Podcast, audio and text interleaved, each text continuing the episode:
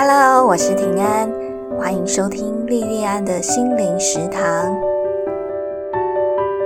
欢迎收听莉莉安的心灵食堂第十八季的节目。在节目正式开始以前，想请教大家一个问题：到目前为止的人生，有没有什么事情是你不计一切得失毁誉都一定要做的？比方说。开创一个所有人都不看好的事业，爱一个全世界都反对你的人。如果有支持你做这件事情的理由跟动力是什么呢？这一集想跟大家介绍的电影就是像这样的一个虽千万人吾往矣的故事哦，改编自真实的历史事件。这部电影的名字中文叫《古堡》哦。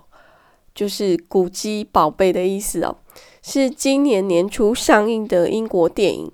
上映以后，主要的播放串流的媒体是 Netflix 哦，所以可以在 Netflix 上看到这一部影片。它主要是在讲欧洲一一座豪华墓葬以及萨顿湖船棺考古发现的过程哦。故事的背景是在一九三九年，二次世界大战即将爆发前的英国英格兰萨福克郡的一座大庄园呢。庄园的主人 Mrs. Edith Pretty 是一个单亲妈妈哦。那她先生是一个过世的上校，他跟他先对考古很有兴趣，然后一直都相信在他们这这座大庄园里面一定藏有重要的历史文物哦。所以，Mrs. Pretty 她透过关系找了 Mr. Basil Brown 来到他的庄园进行专业的挖掘哦。这一部片的英文片名叫《The Dig》，D-I-G，意思就是挖掘，就是在讲他们这个考古发，就是考古的工作。那影片的开始就是一个很大很大的大草原，然后里面散布着几座小山丘，这样子低低的小山丘。这样，那我完全不懂考古哦，所以我在看影片的时候，我很难想象说，哎，在这样的地方会藏有重要的历史遗迹哦。可是我看着 Mrs. Pretty 跟 Basil 在几座小丘间这样场地勘察。他们就在讨论啊，从土壤的颜色到土丘的形状哦，就讲了很多很专业的考古的讨论哦。我觉得他们很神奇哦，就好像在看名侦探李昌钰或是柯南办案哦。明明所有的事情、所有的东西都摆在大家眼前呢，可是我们什么都不知道。他们就是有办法透过很维系的蛛丝马迹。去抓到整个完整的事件真相哦。比较不同的是，侦探们他们处理的是刑案哦，大部分都是刑案。可是把自由跟考古团队他们挖掘的是一整个时代的故事哦，延伸出来的历史脉络跟想象空间也更加的宏观丰富哦。不过这部电影的重点哦，当然不是在这座遗迹它的哦，它它有多么的厉害这样子，而是在男主角巴兹尔他在挖掘这座遗迹过程的心境转折。哦其实巴兹尔他一开始只是很单纯的，就是受到 Mrs. Pretty 雇佣哦，只是去做一份他还蛮有兴趣的工作去赚钱这样子。那刚开始他们两个人在 interview 在面谈的时候，把自由甚至还觉得，哎，那个薪水太低，他不想去哦，就用很英国式的礼貌跟他的老板 Mrs. Pretty 说谢谢再联络。后来 Mrs. Pretty 决定给他加薪哦，然后他接下工作以后，后来就发现了那个遗迹嘛。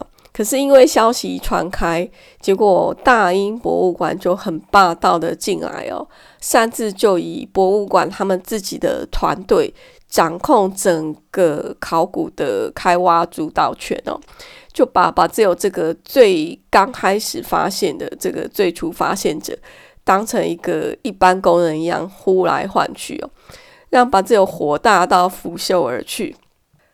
如果这个事情就进行到这边结束的话，当然就不会有这个作品的诞生哦。把自由他最后当然还是回到这个考古现场哦，即使他不被博物馆的团队尊重，还是默默的做着他认为重要而有意义的这份挖掘工作。那他心境的转折点，就是在他很生气的回家以后。跟他的太太妹有一段对话哦，他跟妹说，他觉得他再做下去对他个人而言一点 credit 都没有，一点好处都没有。然后妹就反问他说：“你接这份工作是为了你的 credit 吗？是为了你个人的好处吗？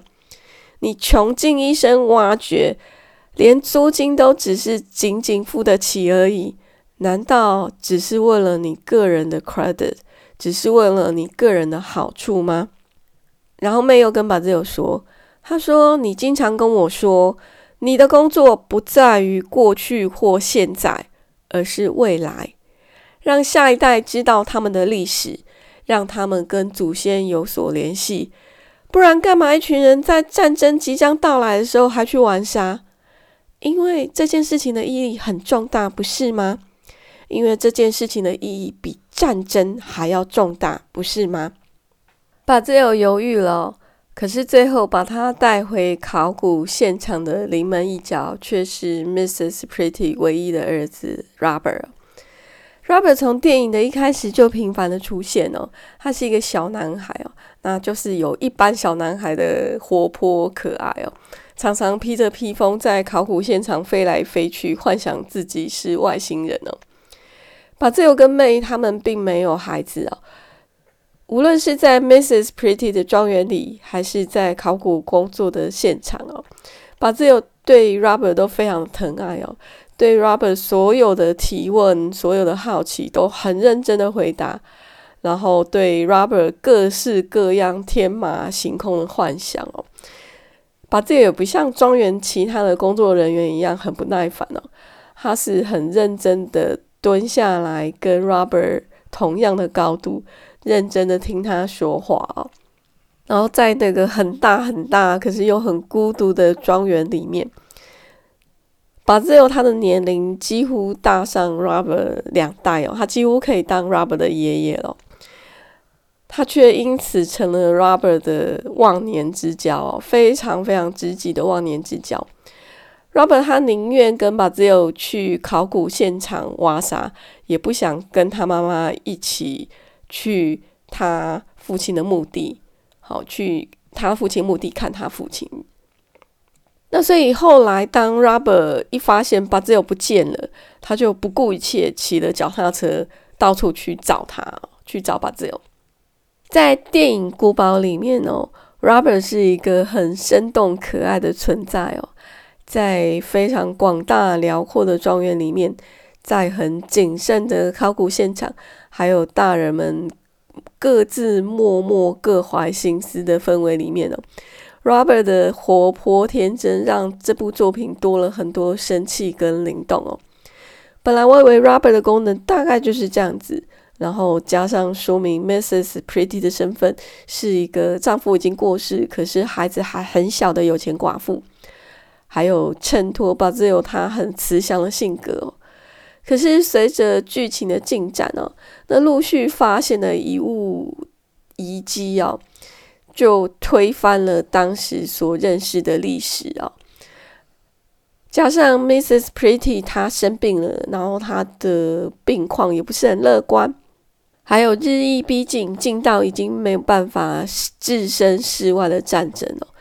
这些事情让生命的意义，还有人在宇宙洪荒中的定位跟价值，一再的被叩问哦。考古的价值是什么呢？历史的意义在哪里哦？Mrs. Pretty 说：“人都会死哦，死了以后就烂掉了嘛。”把自由问说：“如果一千年在瞬间逝去？”那我们还会留下什么呢？看到这边，我才终于明白，原来 Robert 在这一部电影里不只是一个可爱的小配角，而是一个很重要的象征。这个重要的象征就是未来。千年的历史荣光，透过这些物质的遗迹被发现哦。可是制作、使用这些文物的人早已灰飞烟灭哦。人类的躯体是如此的脆弱不堪，在悠远的历史长河里面，千年只是一瞬哦。那我们一个人的一生也就更加的微不足道。可是巴兹有说，从人类在洞穴墙上留下第一个手印开始，我们都是时间延续的一部分。人不会真正死去哦。目前还在活着的我们，此刻正在这个时间段落中的我们，我们要留下什么给下一个时间段落的人？诗人张克家在鲁迅逝世十三周年的追悼诗文啊，他有首诗叫《有的人》啊，这首诗叫《有的人》。他这这一首诗里面有一段话有提到，他说：“有的人活着，他已经死了；有的人死了，他还活着。你想想看哦，在我们身边，有些人他是不是活着？”可是活得像个死人。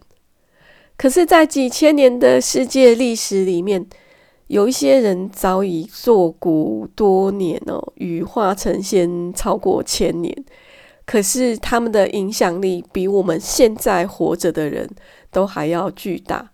比方说，像耶稣、孔子，还有释迦牟尼佛，为了未来。为了让下一代跟历史连结的这一份重大意义，把只有他放下他自己个人得失的计算，重新回到考古现场。而迫在眉睫的战争哦，更加剧了生命的急迫感哦。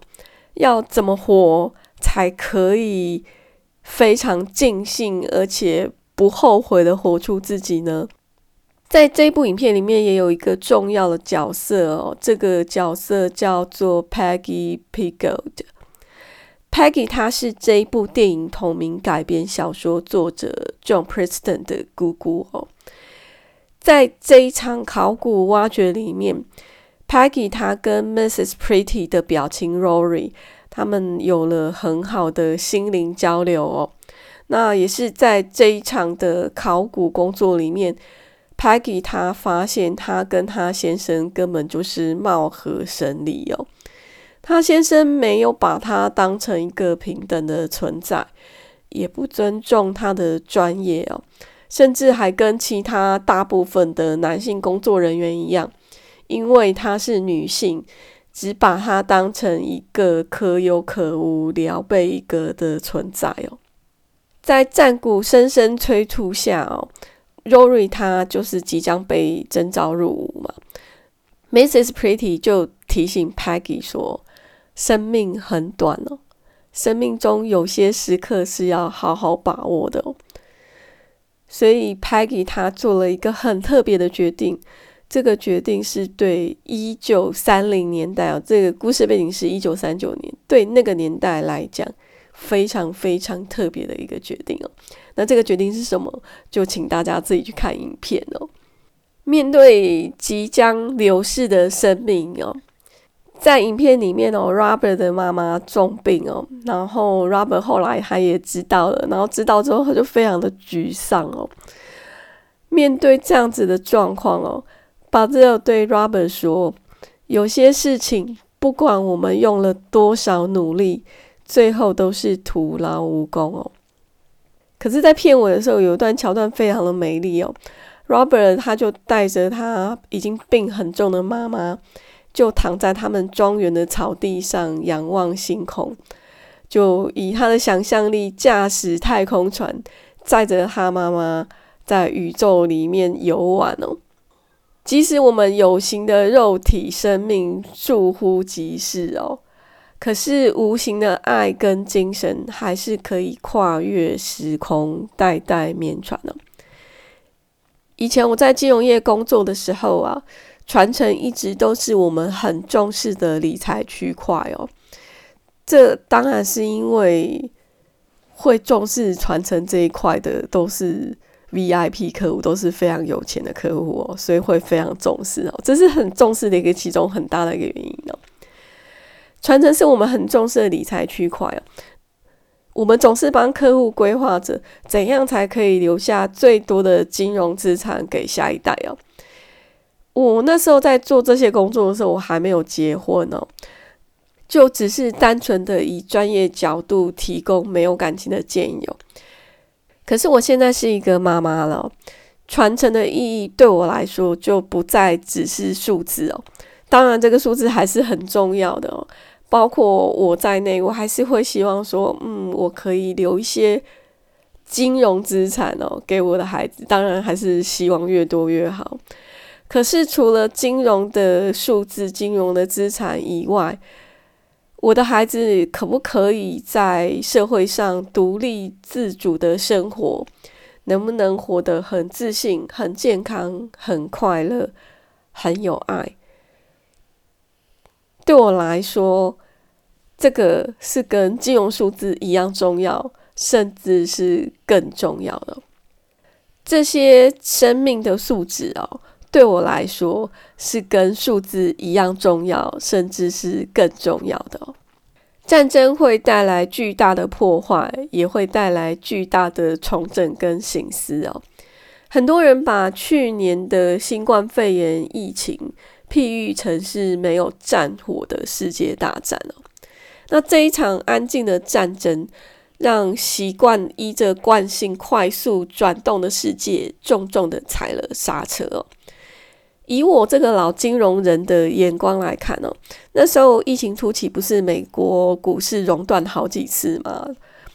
其实这个是反映了整个市场的震惊跟不知所措。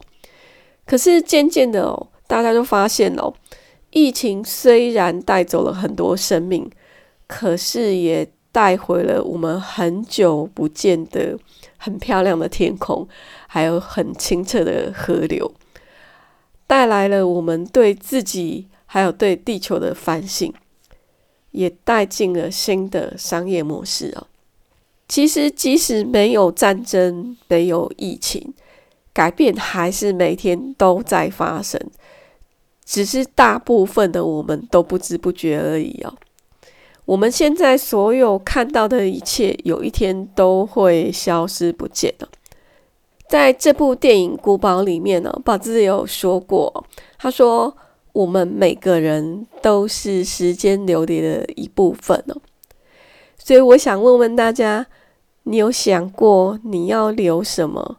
给下一段时间留你的人吗？你有想过要留什么给你的未来吗？你有想过如何让你自己真正的活着吗？我把这几个问题丢给大家，让大家去思考哦。今天的节目就到这边结束喽，谢谢你的收听，希望你喜欢我的节目，我们下次再见喽。